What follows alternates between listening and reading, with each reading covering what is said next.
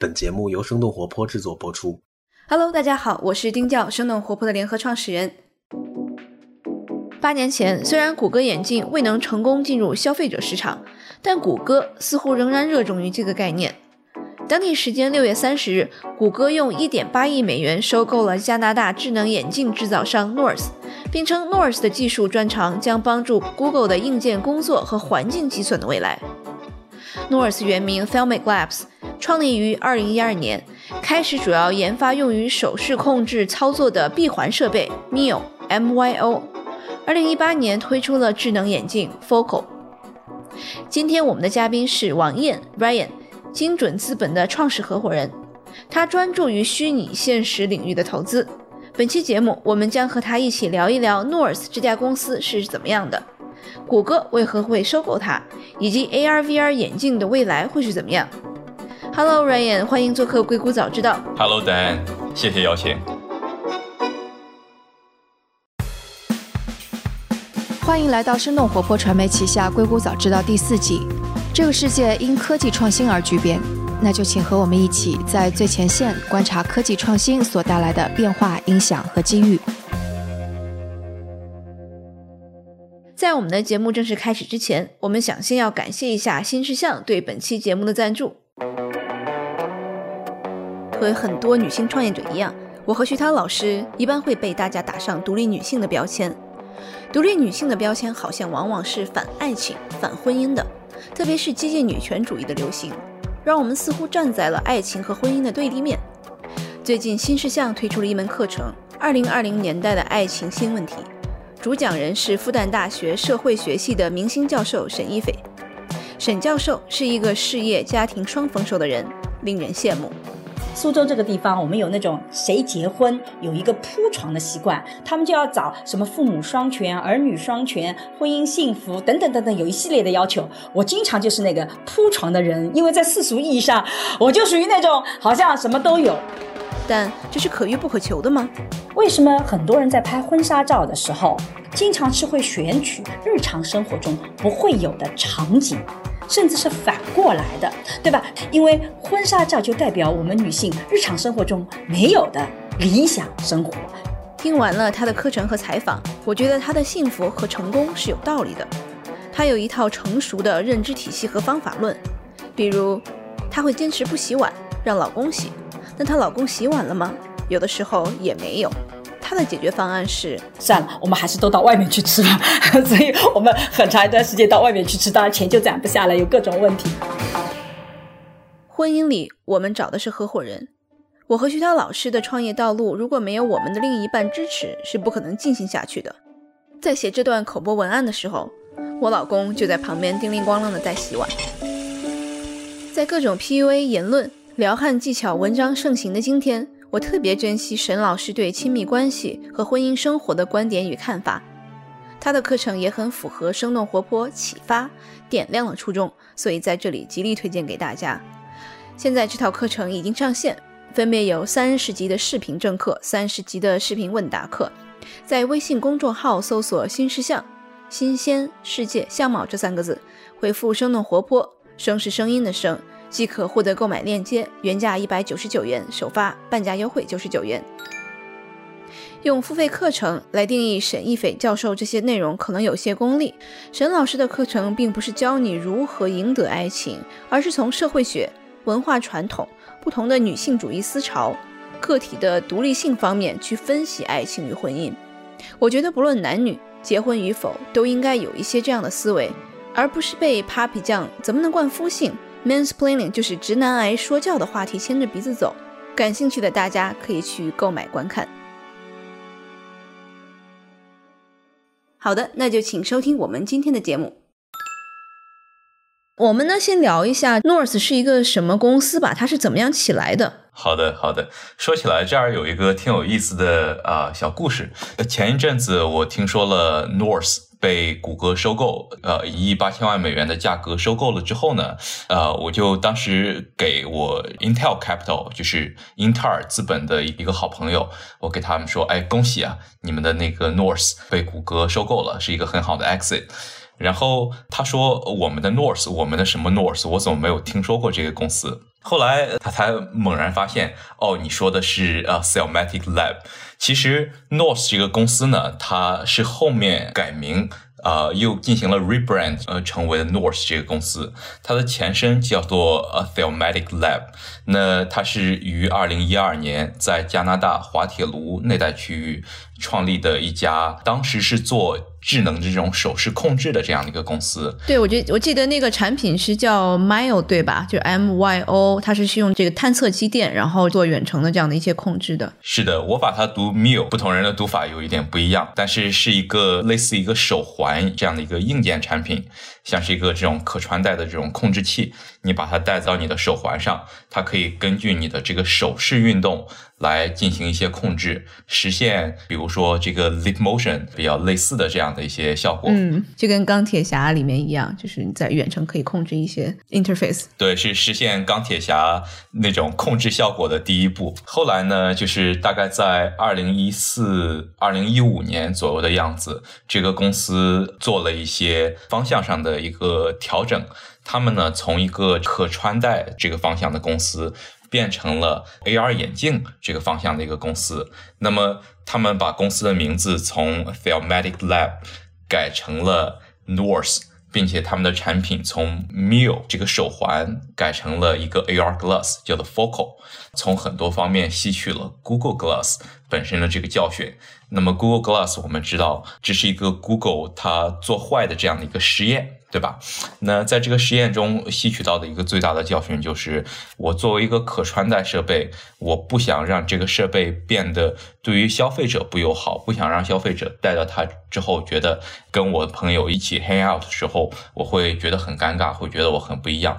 我如果可以让戴着一个智能眼镜，并且我可以很轻松的到一群人当中的话，那这其实是一个比较理想化的一个场景。而 Focal 他们主要想做的这个方向，就是我又可以实现一些基本的 AR 功能，同时的话不去产生这些社交方面的尴尬。对它，其实我们要不要跟大家？简单的介绍一下它的这个产品形态，因为大家都知道 Google 眼镜是长得什么样子吧？它就是一个小的一个镜片，然后是有一个小的这样的一个 projector 投上去的。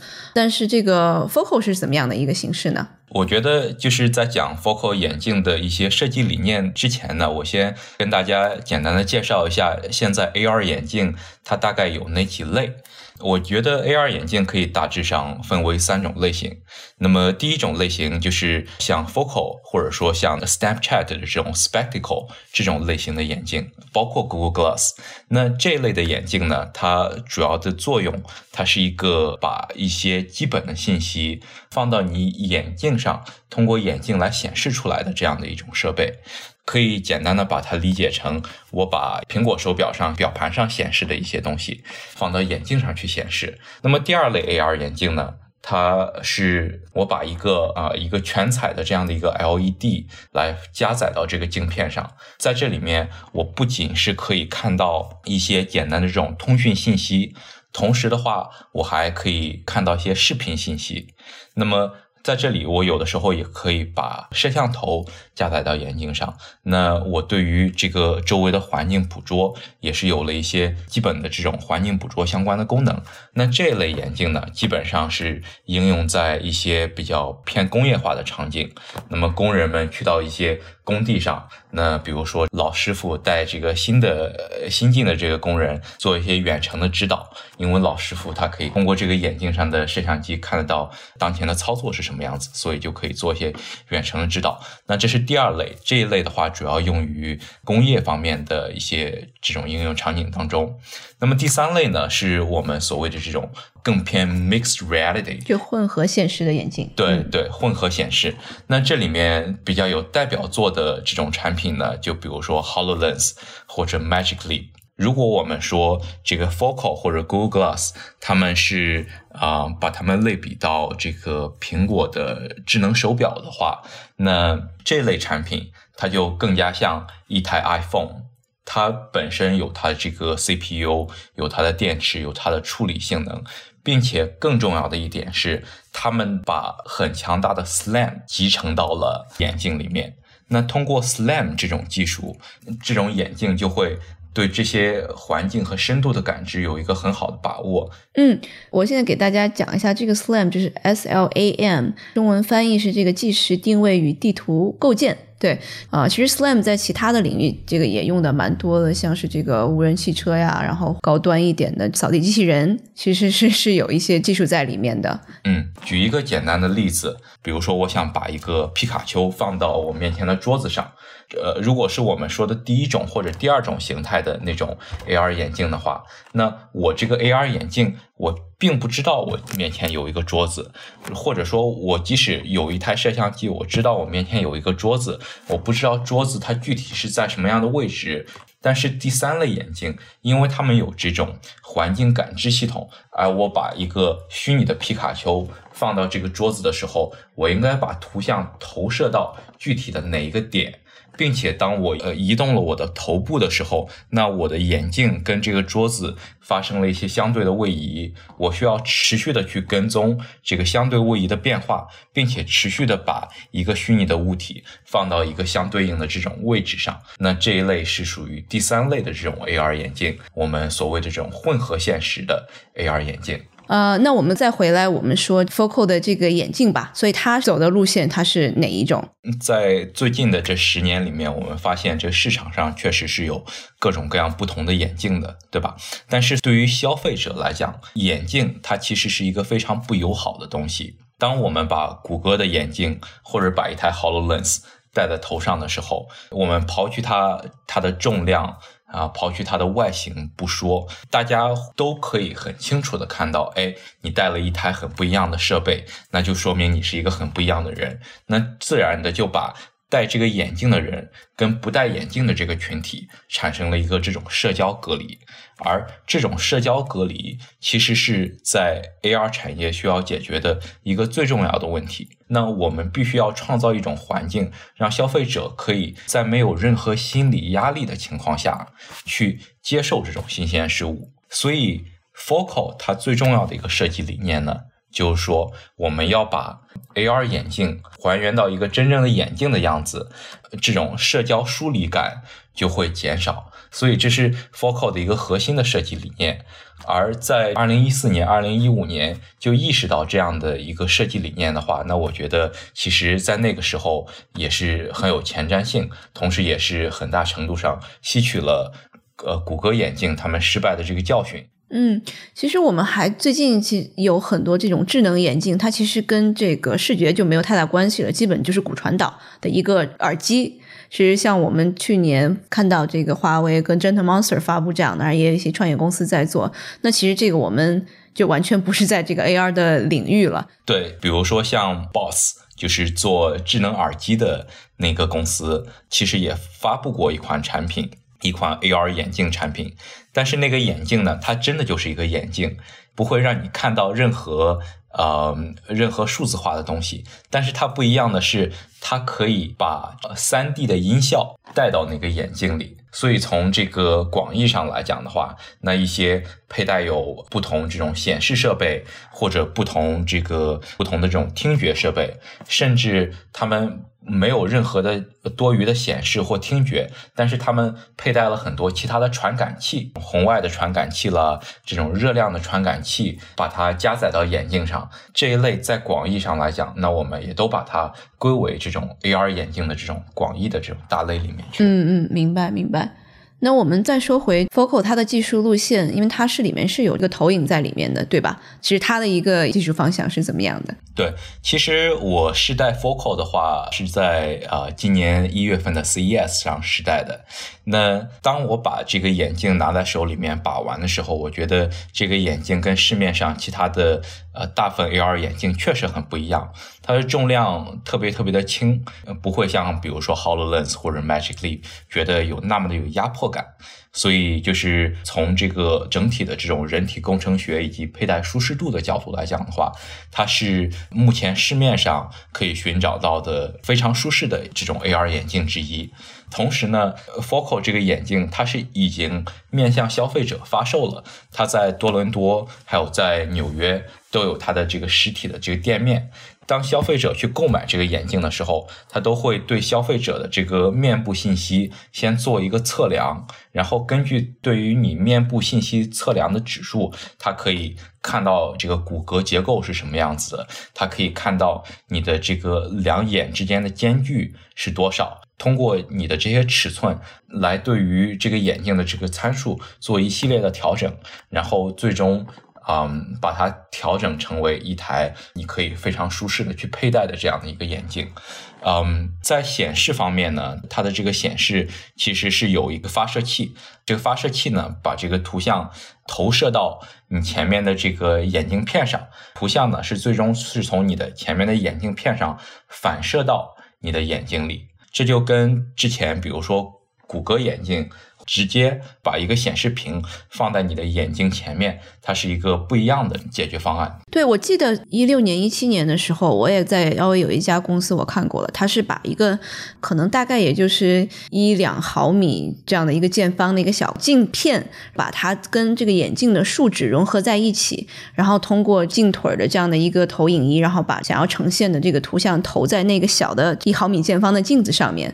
因为当时是一六一七年，它的一个技术的一一个瓶颈就是肯定是电池，对吧？镜腿的这个合页，你这个线你怎么走？你怎么能够把这个东西呃投过来？而且这个镜腿还得折来折去的，你不能造成多折几次，你这个就不能使用了。其实这些问题，Focal 都已经是解决了吗？呃，这些问题大部分我觉得做到了一个比较不错的程度。那么他们现在是把那个投射仪呢，是放到大概是镜腿。跟这个眼镜片连接的那个转角处，大概斜四十五度的方向，向这镜片上进行投射。那投射的这个图像，从第一视角看来的话，啊，我我个人感觉它的这个 FOV。大概有这种呃三四十度的，不是很大的一个 FOV，不是一个很大的这种视场角。那你一面佩戴着这个眼镜，跑到你面前的这个信息，你可以呃通过一个小的视场角，呃隔三差五的去关注一下。同时，你对这种信息的关注，并不影响到你眼前当下要去做的事情。它对你视觉的入侵感，其实也是相对来讲比较柔和的。嗯，它其实第一代已经是之前是发售过，稍微是一千多一点点。但是本来说是今年下半年会发售这个第二代，但是被收购了之后，其实现在消息就没有了，就不知道它下一这个 Focal 二会是什么时候出来。对，下一代很有可能变成了谷歌眼镜的下一代。对，你觉得谷歌是一个什么样的战略收购了啊 North 这个公司？因为我最近看了很多其他的新闻，比如说是谷歌想把这个 Fitbit 收购，但是各个国家的他们的这个反托拉斯的这个机构部门全都在反对，所以也不知道这个收购什么时候能够通过。所以谷歌是在可穿戴这个频频出手，它的背后是什么？是收集更多的数据吗？有没有什么其他的战略？嗯，对，我觉得这是一个很大的问题。然后，如果我们把这个问题分解一下的话，那大概有。这样几个方面，你需要先去了解它，才可以让你对这个问题有一个很好的把控。那第一个方面就是从 North 这个公司它本身，它从一个做这种智能穿戴、做这种手势控制的这个公司，发展到 AR 眼镜这个公司，他们这个发展历程，他们所积累起来的优势，这是第一点。第二点是。谷歌它花了一亿八千万美金收购，这是不是一个小的收购价格？那他买了 Focal，但到底买了 Focal 的什么东西，对吧？这是第二点。那第三点呢？就是说，那 Focal 是怎样可以融为谷歌它所这个搭建的这种生态战略中的一环，并且跟呃谷歌其他的这些业务。呃，进行联动的，所以，那么我们先说第一点，Focal 这个公司，它从本来这这个啊 Filmic Lab 呃发展为 North，那它其实是从一个技术导向的这样的一个公司啊，转型到了一个产品导向的这样的一个公司，尤其是在这个 VR AR 这个领域呢，我们看到其实很多这种技术导向的公司。并不一定会发展的特别特别的好，因为他们可能会有最好的技术，但是这个技术并不一定，嗯，可以让他们找到一个合适的市场，让他们对于这种很好的技术去进行变现。那一个简单的例子，就比如说当年做光场的那个公司 Litro，也是融了很多钱，也是硅谷的这个被硅谷一线的这些基金全部都投了一遍，那最后还是被谷歌以一个极低的价格收购了。那像比如说做这个手势控制的一个很知名的公司叫做 Leap Motion，对吧？那当年也是。呃，North 这个公司最大的竞争对手之一，那最后也是呃相相似的结果，所以这里面就是说，呃，技术导向的公司并不一定可以找到一个市场。那之前他们做的这个控制器，我之前也试过，效果还是挺不错的。但是他们这个产品线就完全把它切掉了，全部用来去设计这个 AR 眼镜 Focal 这样的一个全新的产品。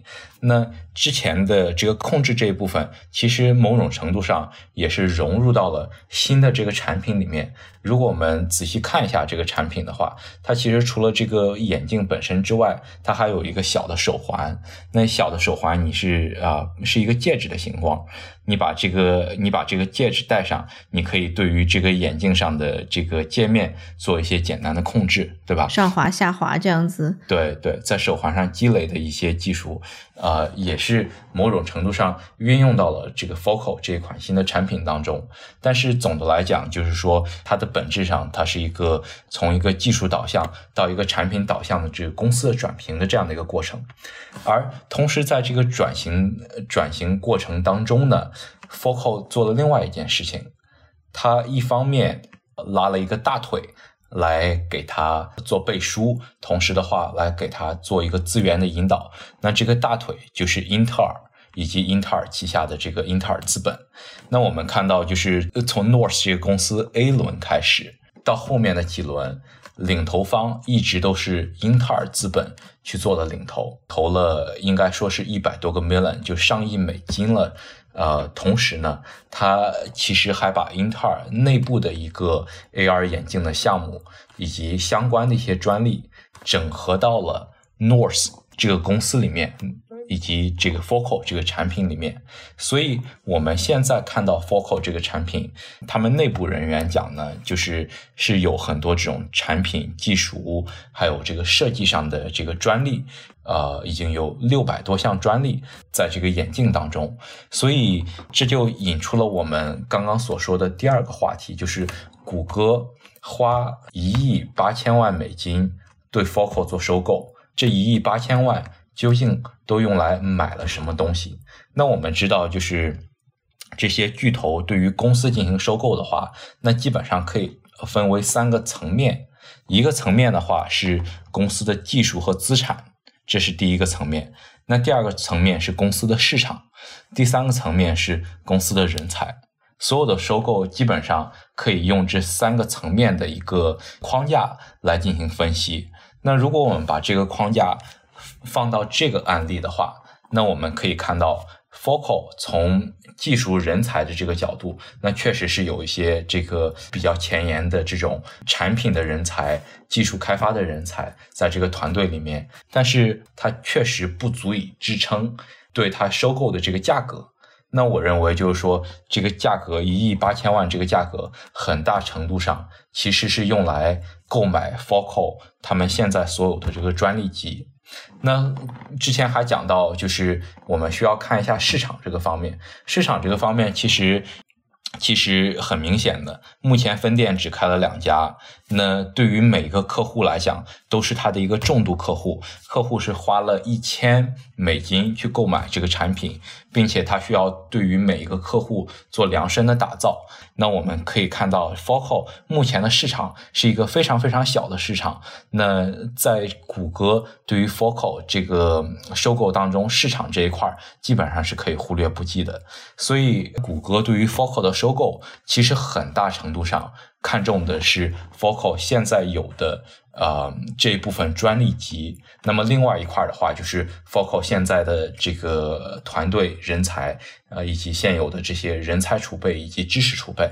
呃，其实我查到，不光是这个 Intel 基金投了，它其实亚马逊的 Alexa Fund 它的基金也投了。其实，在第一代产品里面，就是完全是用的呃亚马逊 Alexa 的里面的语音技术解决方案。对，对我我就其实是觉得，为什么是没有被亚马逊 收了，后来是被 Google 收了？你这个有没有什么想法和观点？嗯，在这个初创公司被收购的时候，那他既然跟 Google 谈了，那我相信他肯定也会跟呃亚马逊谈、跟 Intel 谈、跟 Qualcomm 谈，对吧？跟 Facebook 谈，那这些都是初创公司。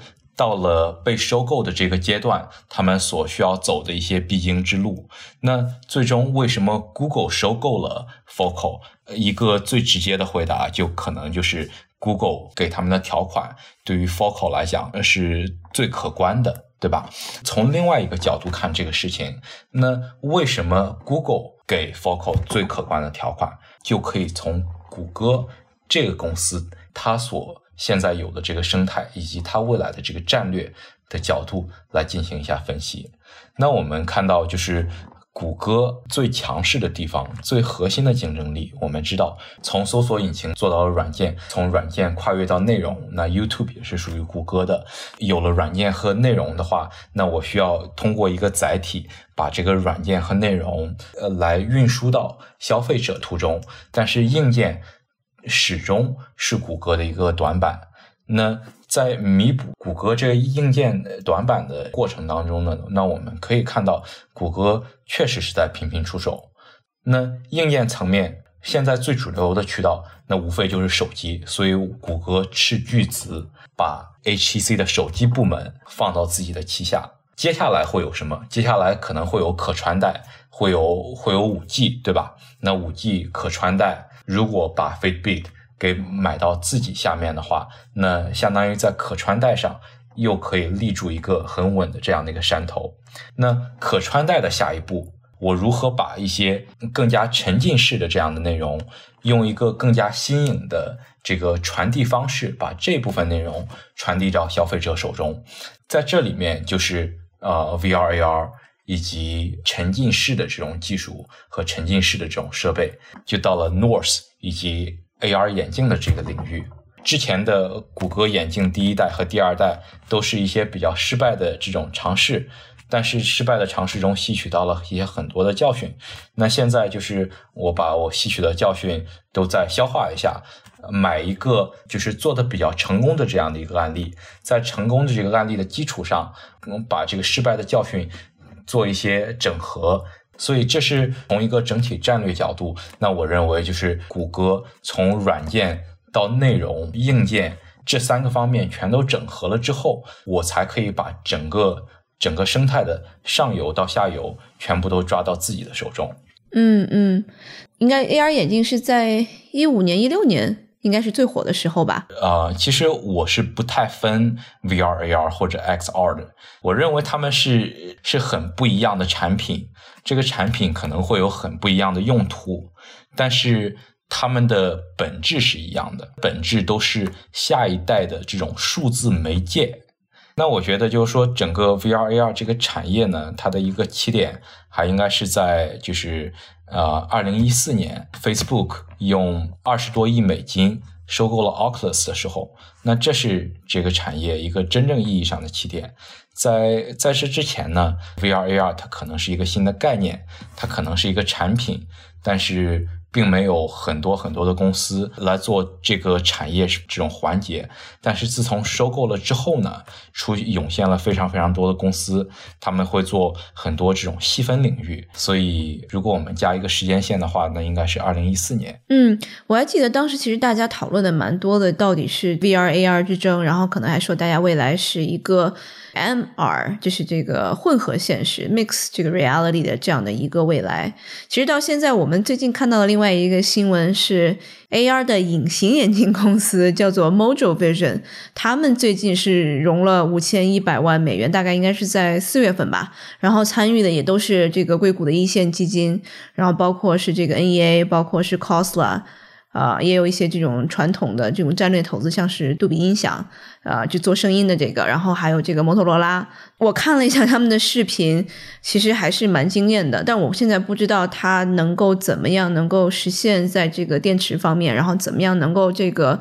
呃对物体的追踪这一块，显示这一块，我觉得其实是应该是呃实现起来是所有的东西里面是难度最低的。但其他东西，我现在还是觉得。就是它如何实现的，还是挺科幻的一个呃一个时间。是的，是的，Mojo Vision 是一个很有意思的案例，就是把这个 AR 的隐形眼镜放到自己的眼睛里面，这听起来像是呃黑镜这种科幻电视剧里面的情节。嗯，我跟这个公司呢，大概是在去年年底的时候开始接触的。然后在这个呃今年一月份的 CES 的时候，我也跟这个团队见了面，然后也尝试了一下他们最新的这个 demo。对我也试戴过。刚开始接触这个公司的时候，我觉得特别惊讶，因为 AR 隐形眼镜这一直是我们呃 AR 产业对于。这个产品的一个最终形态的这样的一个期待，对于这种期待一直都是放在很远的未来，就是比如说十年、二十年后才有可能发生的事情。呃，因为我跟 Mojo Vision 是有签过 NDA 的，所以在这里面一些技术细节啦，以及一些产品的细节，我可能不方便透露。但是我觉得我可以大概跟大家说一下，去体验这个 Mojo Vision 他们产品的一些我自己的这种感想。那他们把产品确实的做成了一个隐形眼镜大小的镜的镜片。这个镜片呢，我并没有直接的把它拿在手里，我是通过一个手柄，它是把这个镜片架在一个手柄上，然后我是拿着这个手柄，把这个镜片对准自己的一只眼睛，然后直接往这个镜片里面看。我看到的这个图像呢，是单色的图像。但是据他们说，他们已经有解决方案，做成这个彩色的。透过这个产品呢，你可以看到前面一个很清晰的这这样的一个图案。这个图案的清晰度确实是非常高的。而且在这里面有一点可以去思考的，就是说，如果我们现在想把这一代的这种混合现实眼镜去展望一下他们下一代的这个产品形态的话，其中有一点叫做眼球跟踪。那眼球跟踪这一块是必须要做的一点，因为现在这些混合现实的眼镜，我 FOV 由于光学上的原因，我很难把这个 FOV 做得很大。而 FOV 的限制就很大程度上限制了这个隐形眼镜，尤其是在消费消费者端的很多应用场景的上的这种可行性。那另外一个方面呢，眼球跟踪可以结合一个呃所谓的这种 foveated rendering，就是单点渲染的这样的一个技术。就是说，我在尤其是跟五 G 之类的这种技术做一些结合的时候，那我不需要在某一帧的时候。把整个场景、整个图像全部都渲染起来。我只需要了解你在这一帧的时候，你的眼睛是在看哪个位置，把这部分图像返回给你，那你就可以顺利的看到你想要看的东西，同时极大程度的减小了我这个 CPU、GPU、电池这各个方面的压力。所以，呃，下一代这些产品当中。我们认为，就是眼球跟踪，它是一个必不可少的一个环节。而把这个 AR 眼镜的这个显示设备，用一个隐形眼镜的这个形态做到这个产品上之后呢，隐形眼镜它是直接贴合你的眼球的。某种程度上讲，你就不需要眼球跟踪了，对，很巧妙的避免了这个问题。对，它已经负荷到的你的眼球上，从物理的角度已经做了眼球跟踪了。但是它要解决的还有很多其他的问题，对吧？包括像是这个电池啊，这个其他的这些传感。没错，没错。所以就是基本上来讲，我看了 Module Vision 的 demo 之后呢，那我的感想就是说，从显示这个层面，这个公司已经有了很好的突破。但是，如果我们真的想实现，比如说黑镜里面，我每天早上醒来把这个 AR 眼镜贴到我的眼镜上，那我就可以啊进入到一个呃完全增强现实的这样的一个世界当中。那其实接下来还是要有很多技术要解决的，比如说我电池要怎样做，通讯模组要怎样做啊，同时我的这个交互以及控制。怎样去做？我我是用硬件去进行交互呢？就像比如说 Focal 现在的方案，做一个手环去进行控制呢？还是我是像比如说 Leap Motion 那种方案，直接手势控制，或者比如说 Alexa 这种方案去进行语音这种控制？所以对于隐形眼镜的这个键盘和鼠标这种啊、这种默认的交互和控制方案是什么？那这也是需要解决的问题。对我猜它肯定还是需要一个其他的输入方式。是的，是的，或者说跟最终的这个内容以及应用场景做结合。那有些应用场景比较适合用语音交互，有些应用场景比较适合有一个这种手环一样的这种硬件来交互，对吧？那还有很重要的一点就是之前提到过的环境感知这方面，我如何把这种 SLAM 也集成到这个隐形眼镜里面，所以这个隐形眼镜它也可以感知到周围的环境是什么。那么我才可以把这种虚拟的虚拟的物体嫁接到现实的物体当中，对吧？所以就是还有很多的技术问题要去解决，也有很多的这个产品的呃挑战需要去解决。但是总的来讲，看到他们的 demo，心情还是很震撼的。对，其实我记得应该也就是前两年，索尼它其实也在这个方面有一些专利的申请，然后包括可能一些在医疗方面的一些应用，然后在眼球里面可以这个分析你的这个眼睛的液体，然后看你是不是有糖尿病等等，还有一些可能多媒体应用的一些这个 IP 申请。所以我不知道索尼他们的这方面的这个信息和技术你了解吗？索尼的话，其实也是 VR AR 产业的很大的一个巨头。从 VR 方面呢，那很明显的，他们也一直做这这个头盔的研发，以及依靠他们这个 PlayStation 这样的一个生态，他们把这个 PSVR 给打造成了现在呃在虚拟现实行业里面最大的消费者级这种虚拟现实产品之一。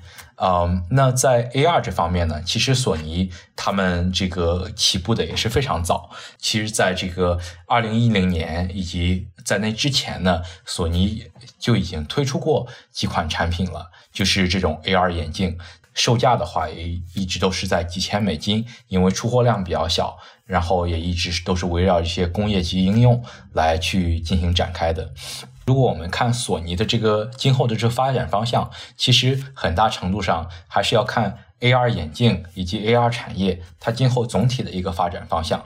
目前来讲呢，AR 眼镜它很大程度上还是啊、在广泛应用在很多工业领域，对吧？那我什么石油、勘探、制造。这些领域，我需要这些工人们在这个实际做事情的时候，也可以获取到这些数字化的信息，来帮助他们很好的把他们要做的事情给做完。那我认为 AR 眼镜今后的发展呢，有很重要的两个市场需要去把它给开发出来。那这两个市场也是有先后的。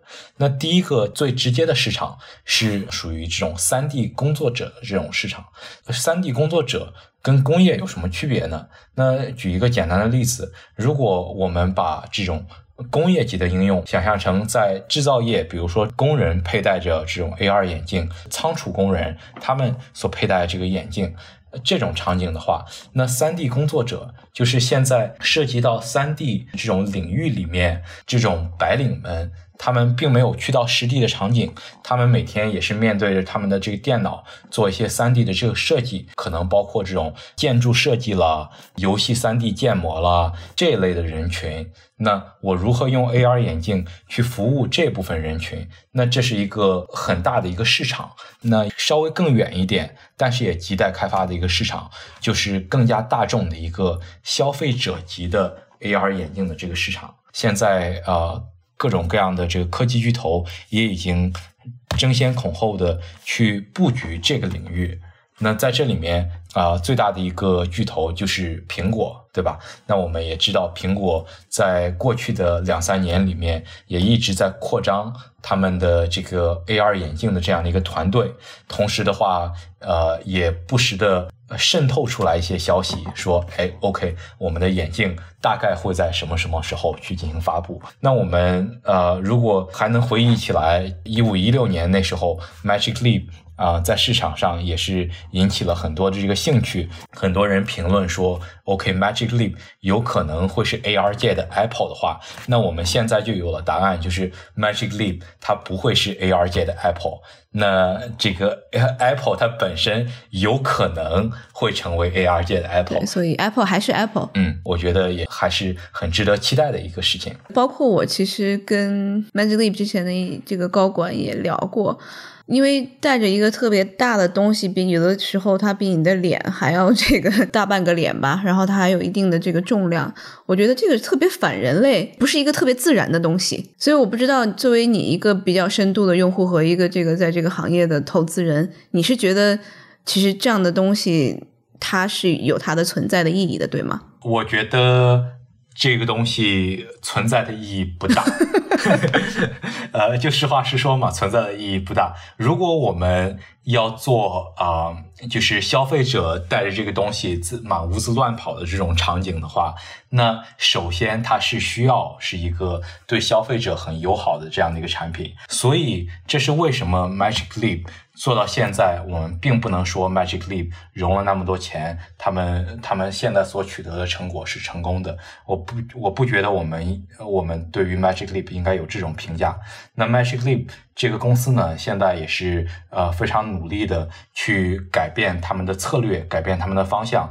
那包括就是在疫情期间，他们做了大规模的裁员。裁掉了他们三分之二以上的员工。那最近又有一个新的新闻，就是一方面是把微软的高管挖过来，另外一方面把这个方向和策略从消费者调整到了企业端。所以从这两个动作来看的话，Magic Leap 他们未来的方向很可能就是。做企业服务这一端，对，因为我看到他们的这个网站上，确实是已经开始在做一些这种企业场景的应用的一些这种案例。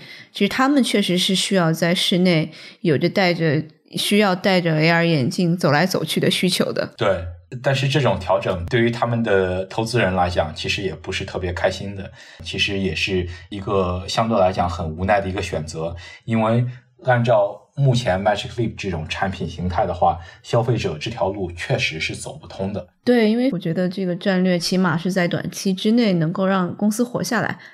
因为 Magic Leap 它的这个高光的时刻其实已经过去了。对，下一个高光的时刻就看苹果的 AR Glass，就是假苹果的 AR Glass 已经过去了，现在看真苹果的。嗯，所以呃，我们其实聊了挺多了。我们从这个 North 的 Focal 眼镜的收购，然后又到这个 Mojo，然后然后又聊了一下大公司的这个战略。呃，其实也是帮大家梳理了这个这几年来 AR VR 的一一个脉络吧。可能最后。我们给大家说一下你对未来的这样的一个趋势，简单一点吧，可能几句话。嗯，好的。其实刚刚也大概说了一下趋势，啊，趋势的话就是总体来讲是一个从 B to B。到 B to C 的转型，对吧？那先把 B to B 这一块的应用场景以及市场给站稳了，各种各样的 AR 眼镜逐渐成熟，再把消费者这一端的需求以及消费者这一端的市场给挖掘以及给填补上来。这个产品形态呢，我们也看到，就是根据应用场景所开发出来的，像是这些工业级的 AR 眼镜，某些是用的 Hololens，但是大部分用的还都是这种根据他们的需求比较定。智化的这种 AR 眼镜，到一些这种比较通用的这种 AR 眼镜，像比如说 Hololens 了、Magic Leap 了，以及最新出来我们国产的 Nreal，呃，更新、更酷、更偏消费者类型的这种。啊，这种眼镜去进行发展。那之后的话，我们也会看到一些呃，相对来讲比较另类的这种产品方案，比如说 Mojo Vision，他们用一种隐形眼镜的方式来把这种沉浸式的媒介来传递给消费者。那同时的话，那我们也在持续关注着除了眼镜之外的一些啊不同的这个产品方案。所以就是期待未来的话，AR。AR 产业并不等于 AR 眼镜，AR 眼镜只是 AR 产业中的一种产品的形态。那我们也很期待，就是很多这些另类的，比如说 Mojo Vision，比如说 Tile Five 这种另类的这种产品形态，他们是不是可以带起来一片新的生态？好的，好的，我觉得我们今天聊了好多内容，特别感谢 Ryan 帮我们，其实从各个角度分析了一下这个市场，然后也帮我们介绍了一些这些大公司和创业公司最新的一些进展和技术。谢谢 Ryan 做客我们的硅谷早知道。嗯，感谢戴安的采访。今天的节目就到这里。这期节目除了主播和嘉宾，也感谢我们团队的迪卡布里辛和 Luke，他们在最短的时间内完成了节目后期制作。还感谢小爱，他是每次将音频上传到各个平台的人，他同时也是生小英这个账号背后的小伙伴。同时也感谢子珊和 Amanda，是他们每次将音频整理成了文字，并发布在我们的微信公众账号上。如果大家想要长期关注我们，也可以订阅我们的微信公众号，搜索“生动活泼”这四个字就可以找到我们。也请您支持我们，例如在您所喜爱的音频平台上点赞打分。或者通过打赏的方式支持我们，打赏方式在我们的微信公众账号上以及网站声 FM 到 CN S H E N G F M 到 C N 上都能找到。当然，也可以转发给您一两位朋友们，让他们也听到这档节目。也请大家继续关注我们之后的报道。那我们下次节目再见。